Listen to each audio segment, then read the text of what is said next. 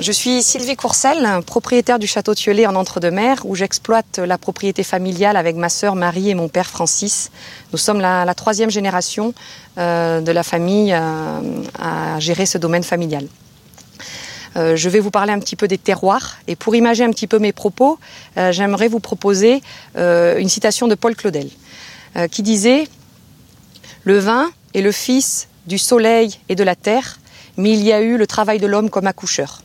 En fait, là, nous avons vraiment les trois composantes essentielles d'un terroir. Euh, hum, le, climat, qui est euh, symbolisé ici euh, par le soleil, parce qu'il faut du soleil pour faire mûrir les raisins.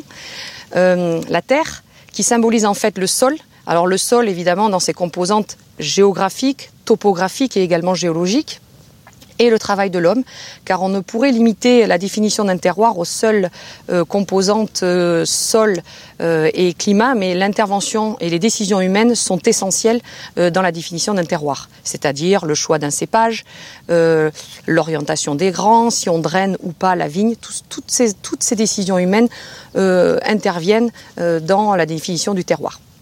Donc ici, à Château-Tuelet, nous sommes euh, rive droite de la Garonne et nous avons des sols à majorité d'argile, avec euh, une proportion plus ou moins importante de graves en surface et une proportion euh, plus ou moins calcaire en sous-sol. Donc en fait, on a des, terroirs plutôt argilo-calcaires à tendance acide, on va dire. Il faut bien comprendre qu'à Bordeaux, sur une même propriété, il y a une, différents terroirs, il y a une mosaïque de différents terroirs. Et quand vous buvez, quand vous ouvrez une bouteille de Bordeaux, souvent c'est un assemblage de différents cépages, mais un assemblage également de différents terroirs.